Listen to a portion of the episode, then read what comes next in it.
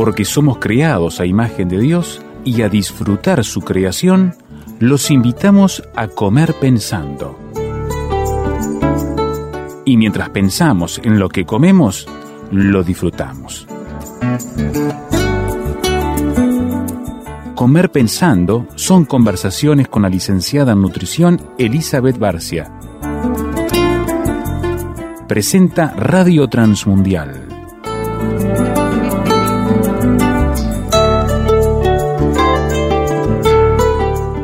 Se ha puesto de moda en los últimos años. Quizás algunos, bueno, lo vienen practicando hace más tiempo, pero hemos visto que en el último tiempo aparecen cada vez más y más personas vegetarianas o incluso algunas también veganas, que allí hay una pequeña diferencia, pero hoy en este espacio Comer Pensando, la licenciada en nutrición Elizabeth Barcia quiere eh, compartir con nosotros un poquito acerca de esta opción que es la alimentación vegetariana.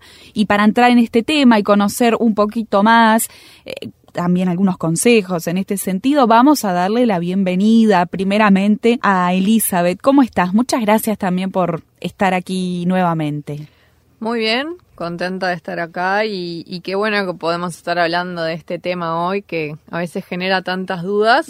Concuerdo contigo, es, tal vez una alimentación que se ha, vuelto más popular en los últimos años. Por ahí salimos a comer y hasta el restaurante tiene eh, opción vegetariana, vegana o no. Em, y a veces puede causar un poco de confusión de qué es alimentación vegetariana, vegana y demás, así que la idea es sacar un poco esas dudas, ver si es buena, si no, y qué cosas tenemos que considerar.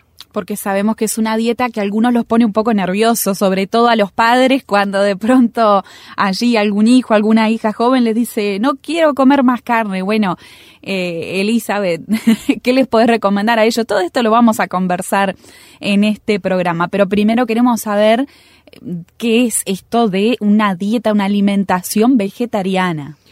Bueno, alimentación vegetariana puede referirse a diversos tipos de alimentación. Lo que sí tienen todas en común es que es una alimentación que se basa en vegetales, frutas, granos integrales, legumbres, frutos secos y semillas. Lo que no se comen son carnes, sea carne roja, carnes de ave, carnes de caza, eh, pescados, mariscos. Entonces, podemos encontrar vegetarianos que incluyen huevos y lácteos en su alimentación. Ahí nos referimos que son ovo-lacto-vegetarianos.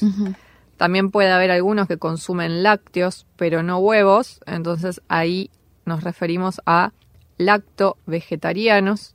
Hay otros que consumen huevos, pero no lácteos. Entonces pueden escuchar de ovo-vegetarianos.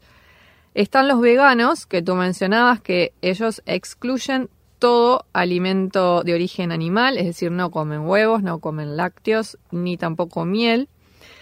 Y podemos encontrar otras variantes como crudi veganos, que van a ser veganos, pero que basan su alimentación eh, mayoritariamente en alimentos crudos. De 75 al 100% de la alimentación pueden ser alimentos crudos. Entonces, hay toda una variedad. Hay toda una gama. Cuando decimos soy vegetariano, bueno, hay que entrar a indagar a ver qué comes y qué no comes, ¿no? Entonces, eh, por ahí uno puede decir, bueno, pero si las personas dejan de comer ciertos grupos de alimentos, ¿pueden ser buenas? Claro. o les va a faltar algo.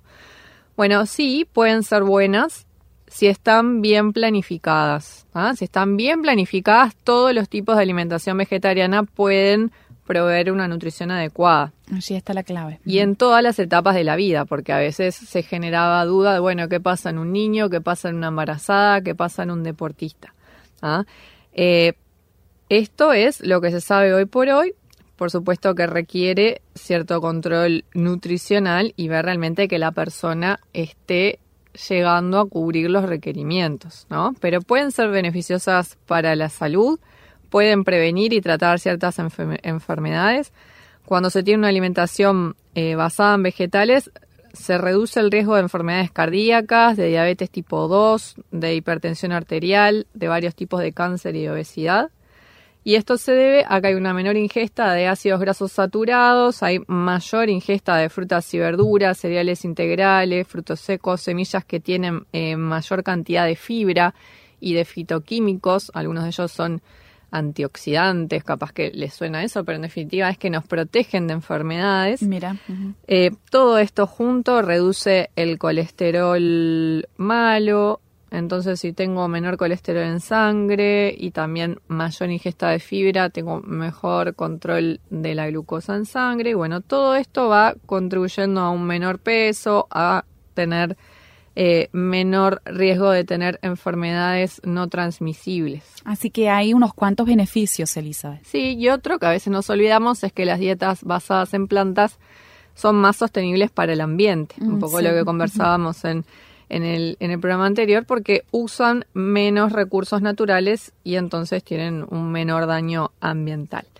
Ah, pero quiero destacar lo que dije, que pueden ser buenas cuando están bien planificadas. Claro. Ah, Esto requiere un asesoramiento nutricional, también eh, que la persona conozca acerca de calidades de alimentos, de cómo debe combinarlos, en, eh, en qué cantidades, eh, bajo qué formas de preparación, porque cambia qué tan disponibles están los nutrientes para ser absorbidos. Ah. Entonces, a veces uno si no tiene esta información puede creer que se está nutriendo cuando en definitiva el cuerpo no lo está absorbiendo.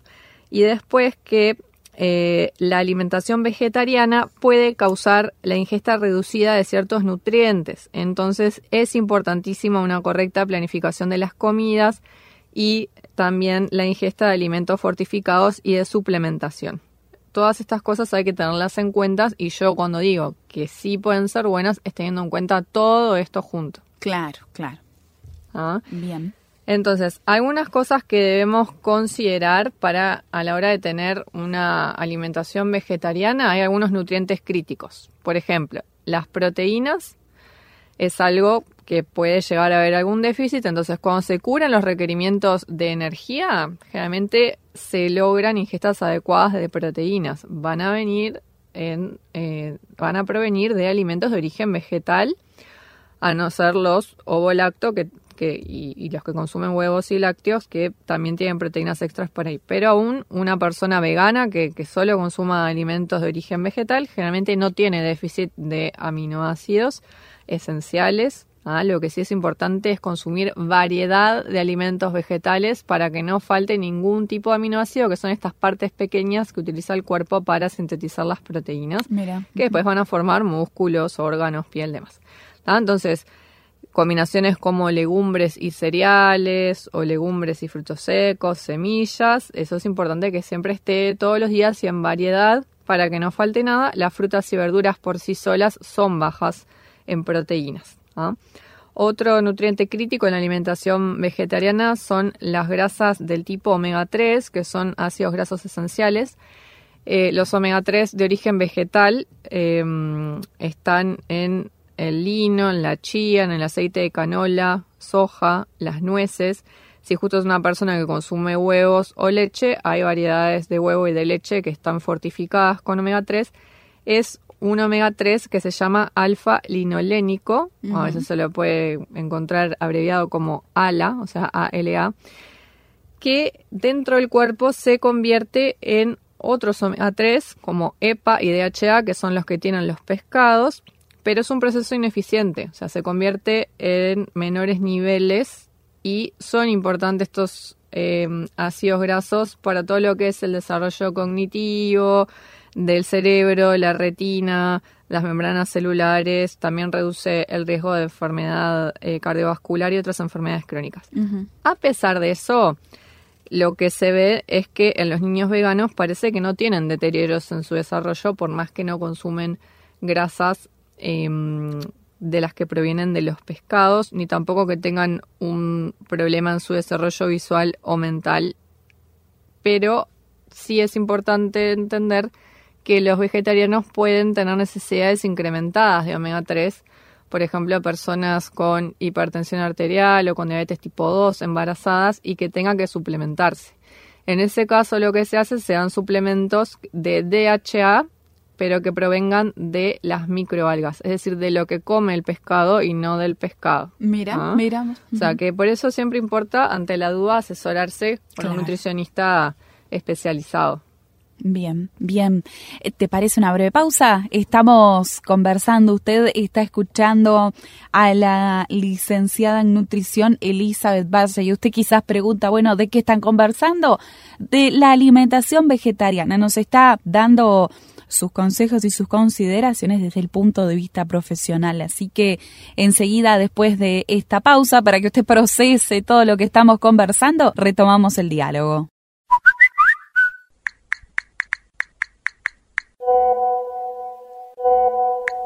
¿Quiero opinar? Póngase en contacto con nosotros al WhatsApp, signo de más 598 91 610 610.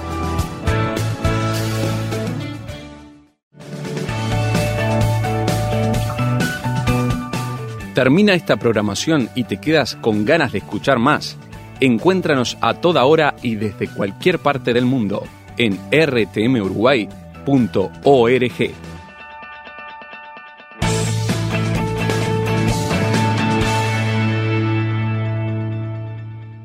No se piense usted que la licenciada en nutrición Elizabeth Barcia nos está incitando a todos a hacernos vegetarianos. No, no. Ella está considerando desde todo su conocimiento, desde su profesión como licenciada en nutrición, está considerando esto que es la alimentación vegetariana, en sus variedades también, nos hablaba del veganismo, de los ovo-lacto vegetarianos, bueno, dentro de toda la variedad de ese tipo de alimentación. Allí Elizabeth compartía con nosotros eh, consejos. Señalabas algunos beneficios en el bloque anterior de este tipo de alimentación, pero también hacías énfasis, Elizabeth, en la importancia de planificar este tipo de dietas para eh, que realmente estén todos los nutrientes presentes. Exactamente, eso es clave. Y estábamos hablando de algunos nutrientes críticos, es decir, algunos nutrientes que si nosotros no planificamos correctamente la alimentación pueden faltar. Uno de ellos es el hierro. ¿ah? Em, podemos tener suficiente ingesta de hierro con una alimentación vegetariana, pero hay que tener en cuenta la biodisponibilidad de este hierro ¿ah? se absorbe en menor cantidad que el hierro que, proviene de alimentos de origen animal como las carnes. Entonces, ¿qué quiere decir esto de que tiene menor biodisponibilidad? Es que el hierro va a estar disponible para que el cuerpo lo absorba y lo aproveche eh, según otros componentes del alimento. Puede haber inhibidores, como son los fitatos y los polifenoles, o puede haber potenciadores de esa absorción, como puede ser la vitamina C, el ácido cítrico y los ácidos orgánicos. Si llevo esto a recomendaciones más prácticas, ¿qué quiere decir? Que eh, si acompañamos los alimentos que no tienen carne con un alimento fuente de vitamina C, como puede ser un cítrico, un kiwi, en primavera cuando hay frutillas, una frutilla, en verano cuando hay melón, un melón, o tomate, el brócoli crudo, el cale, que es de la familia del brócoli, o morrón crudo recién cortado, eso va a favorecer la absorción del hierro de esa comida sin carne, que se llama hierro no hemínico. Y que otros alimentos que son ricos en polifenoles, como los taninos, que puede tener un té, un café, ¿sí? Eh, separarlos dos horas de las comidas principales. Ah, si me voy a tomar un café después de comer, espero dos horas para no reducir la absorción del hierro y también puede afectar la absorción del zinc. Respecto al zinc, es otro también nutriente crítico. Eh, lo encontramos en productos de soja, en legumbres, en cereales integrales, en el queso, en semillas, en las nueces. Entonces, ¿cómo se puede hacer para absorber mayor cantidad de este zinc? Eh, poner en remojo, germinar lo que son granos, comer brotes. ¿ah? El pan leudado también aumenta la biodisponibilidad del zinc. Y el ácido cítrico también puede mejorar algo. El yodo es eh, también otro nutriente que tenemos que eh, evaluar cómo está en la alimentación vegetariana. La, fuente clave para el yodo es la sal iodada. ¿ah? Las algas marinas pueden tener una cantidad variable de yodo, entonces no es muy fiable. O sea, depende de la cantidad de yodo que había en el agua donde vivía la alga. Ah, mira. Y en embarazadas generalmente se suplementa. El calcio es otro nutriente que en, bueno, en, vegetarianos que consumen lácteos lo cubren o incluso exceden las cantidades, pero en los veganos varía. ¿ah? puede estar por debajo de lo recomendado. Y acá también está el factor a considerar de la biodisponibilidad del calcio de origen vegetal, porque a veces podemos leer en internet, ah, coma espinaca que es súper rica en calcio. Sí, claro, si yo agarro una tabla nutricional voy a ver que tiene mucho calcio, pero la espinaca también es alta en oxalatos, que son antinutrientes, es decir, reducen la absorción de ese calcio. Y pasa lo mismo con otros otros eh, vegetales como las hojas y los tallos de remolacha, las acelgas, que es lo mismo. Voy a ver que tienen mucho calcio, pero a la vez tienen mucho oxalato, entonces se absorbe hasta un 5% de ese calcio. Mira, ah, no se absorbe todo lo que uno lee que tiene. Eh, sin embargo, hay otras verduras que son ricas en calcio, pero bajas en oxalatos. Ahí se absorbe aproximadamente el 50% del calcio que tienen esas verduras. Ahí encontramos, por ejemplo, lo que es el cale, las hojas de nabo, la colchina, el bok choy, ¿sí? Son otras hojas verdes, pero este, tener en cuenta que hay una diferencia importante en cuánto se absorbe. Luego podemos tener bebidas vegetales, ¿sí? que a veces se les llaman leches, no, son leches, pero bueno, mm, bebidas de almendra o cosas del estilo. De soja. Tofu también, que se, les adiciona calcio. En ese caso se absorbe un 30% del calcio que, que, declara la etiqueta. Y después hay em, alimentos que tienen cantidades moderadas de calcio, con un poco menos de biodisponibilidad, ahí se absorbe un 20%, me estoy refiriendo a los porotos blancos, las almendras, la pasta de sésamo, el sésamo, los higos y las naranjas.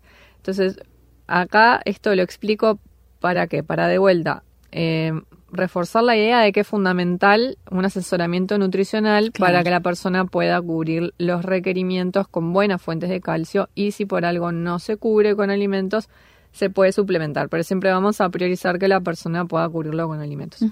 Otros dos nutrientes que son también importantísimos es la vitamina D, que su estado depende de la exposición solar y del el consumo de alimentos fortificados en vitamina D. Eh, en el caso de ovo-lacto vegetarianos, el huevo entero, en la parte de la yema, tiene algo de vitamina D y los lácteos también los lácteos enteros o que se les haya adicionado de vitamina D. Eh, también puede haber hongos tratados con luz ultravioleta que digan que tienen algo de vitamina D, pero frecuentemente se suplementa. Y lo otro es la vitamina B12, que no es un componente de, de los alimentos de origen vegetal, solo se encuentra en alimentos de origen animal. Entonces, los vegetarianos que comen lácteos y huevos pueden cubrir sus requerimientos, por ejemplo, tomando dos tazas de leche y un huevo entero en el día, ahí ya estarían en un nivel aceptable. Claro que puede variar un poquito las necesidades de cada persona, por eso insisto, ante la duda consulte a un nutricionista especializado. Y los veganos em, que no consumen lácteos ni huevos deben eh, consumir alimentos fortificados y suplementos. ¿ah?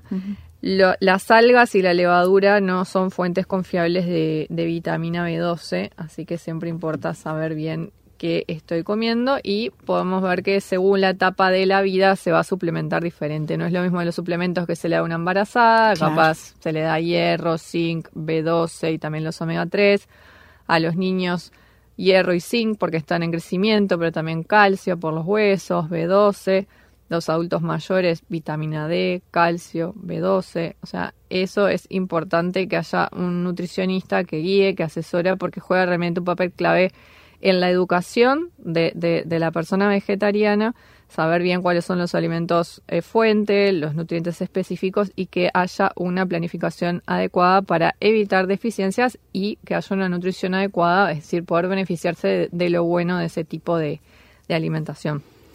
Elizabeth, algo eh, que, que muchos pueden identificar como un, un pasaje emblemático del texto bíblico en esto que tiene que ver con el vegetarianismo o que nos lleva a pensar en esta idea de una alimentación vegetariana es aquel relato que aparece en el capítulo 1 del libro del profeta Daniel aquella circunstancia, esa frase que creo que todos tenemos grabada, que, eh, bueno, Daniel y, sus amigos allí en, en Babilonia deciden no contaminarse con esa comida del rey y tienen eh, esos días una dieta eh, bien particular, Elizabeth.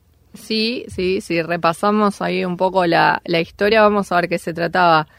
De jóvenes de familias nobles de Judá que fueron llevados cautivos a, a Babilonia y, estaban sometidos a un entrenamiento de tres años para después entrar al servicio real. Entonces se dijo, bueno, lo que iban a comer iba a ser una ración diaria que era comida que prove provenía de la propia cocina del rey. Y ahí es cuando Daniel dice que él había propuesto en su corazón, es decir, que tomó la decisión de no contaminarse con la comida y con el vino que comía el rey.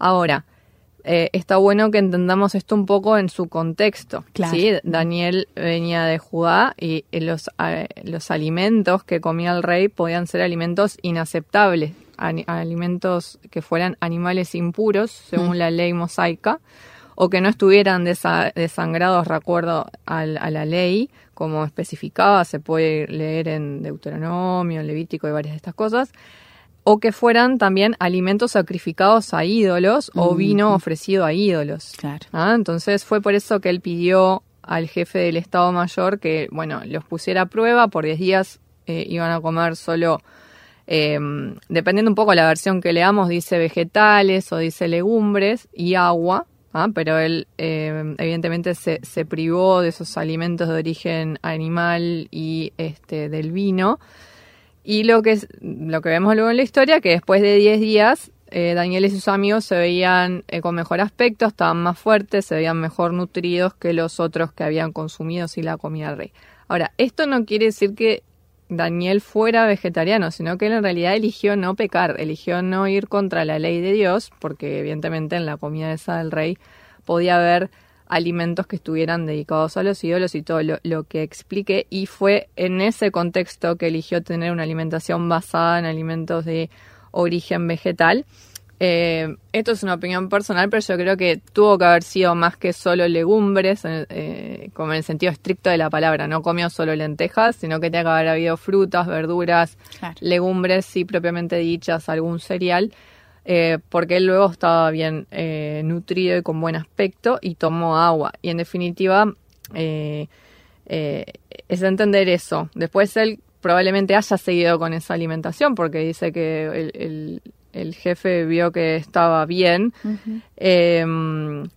Pero bueno, entender eso, no es que está diciendo sean vegetarianos, sino no pequen, no vayan contra la, la ley de, de, Dios. De todas formas, si incorporamos más alimentos vegetales a nuestra alimentación y de forma planificada, según la ciencia, también es mayor salud para nosotros y mayor salud para el ambiente, ¿no? Entonces, eh, le podemos decir que sí a las verduras, pero hacerlo de forma planificada, porque si empezamos a sacar cosas a lo loco, puede pasar, por ejemplo, que tengo un déficit de hierro, tengo una anemia y lo que me voy a ver es muy débil, pálido y con mal aspecto. No me va a pasar lo que le pasó a Daniel, ¿no? Entonces, es eh, hacerlo con conciencia, asesorándonos correctamente para poder eh, aprovechar los beneficios de este tipo de patrón alimenticio. Bien, bien. En esto clave que vos nos nos compartías y que lo repetiste varias veces a lo largo de este programa, Elizabeth, es la cuestión de eh, asesorarse y buscar justamente el consejo y, bueno, la guía de un profesional que se preparó para eh, aconsejarnos adecuadamente en todo esto. Una opción es justamente Elizabeth Barcia. Como ustedes saben, ella es licenciada en nutrición y está a su disposición para agendar una consulta y realizar allí un seguimiento personal por su número de celular. Es el 098-940-255. Si usted es vegetariano o vegetariana o quisiera hacerlo, bueno, consulte allí primeramente con Elizabeth 098-940-255 y también puede seguir toda su actividad, sus publicaciones, sus consejos en su página en Instagram, su perfil en Instagram, que lo encuentra usted como tu nutricionista UI en Instagram, tu nutricionista UI es el sitio allí de la licenciada en nutrición Elizabeth Barcia. Elizabeth, como siempre, muchas gracias por tus consejos desde esa perspectiva profesional tan buena y tan necesaria en esto que tiene que ver con nuestra alimentación. Te invitamos al próximo programa para tratar otros temas. Aquí estaré.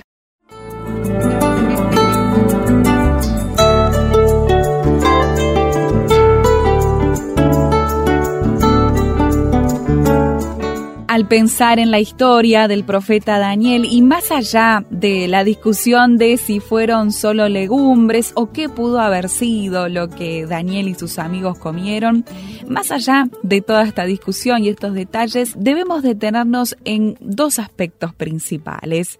El primero tiene que ver con la fidelidad, la obediencia de estos jóvenes al decidir no contaminarse. En este caso, con la comida, algo que por supuesto para los judíos era muy importante, pero también decidieron no contaminarse en otros aspectos de su vida que usted puede recordar o conocer allí leyendo este texto bíblico de Daniel. A pesar de todas las dificultades, de la oposición, las amenazas, a pesar de encontrarse en un país extraño y quizás sin esperanza alguna de poder volver a su país natal, de poder volver a Judá. A pesar de todo eso, ellos decidieron permanecer fieles a Dios y Dios se mantuvo fiel a ellos lo sostuvo, incluso en este caso a través de algo que podríamos decir es tan sencillo como la alimentación que ellos eligieron. Bueno, Dios fue fiel a ellos en su alimentación, al sostenerlos físicamente, pero también salvándolos en situaciones mucho más complejas como aquel horno de fuego o como la fosa de los leones, situaciones en las que uno hoy en día pensaría, bueno, aquí se termina todo, aquí ya no hay más salida. Le pregunto, ¿le ha pasado a usted de estar en este tipo de situaciones? Sin duda que quizás no en un horno de fuego, pero sí emocionalmente, en su vida personal, en su situación laboral, ¿por qué no en los conflictos en su iglesia, en su familia? ¿Le ha pasado de estar eh, pareciera como en un horno de fuego o en una fosa entre leones y pensar, bueno, hasta aquí llegué. Le ha pasado de querer tirar la toalla porque la verdad es que no entendemos qué es lo bueno que puede salir de todo esto. La historia de Daniel y sus amigos en Babilonia, así como muchas otras historias reales del texto bíblico, son prueba de que usted y yo lo único que debemos hacer es perseverar, mantenernos pegaditos al Señor, confiando en Él en obediencia. Y mientras tanto, Dios es fiel para sostenernos en medio de la dificultad y cumplir en nosotros su propósito, sea en la tranquilidad y la comodidad de Jerusalén o en el caos, la oposición y los conflictos de la Babilonia que nos toque vivir. Comer Pensando. Conversaciones con la licenciada en nutrición Elizabeth Barcia. Presentó Radio Transmundial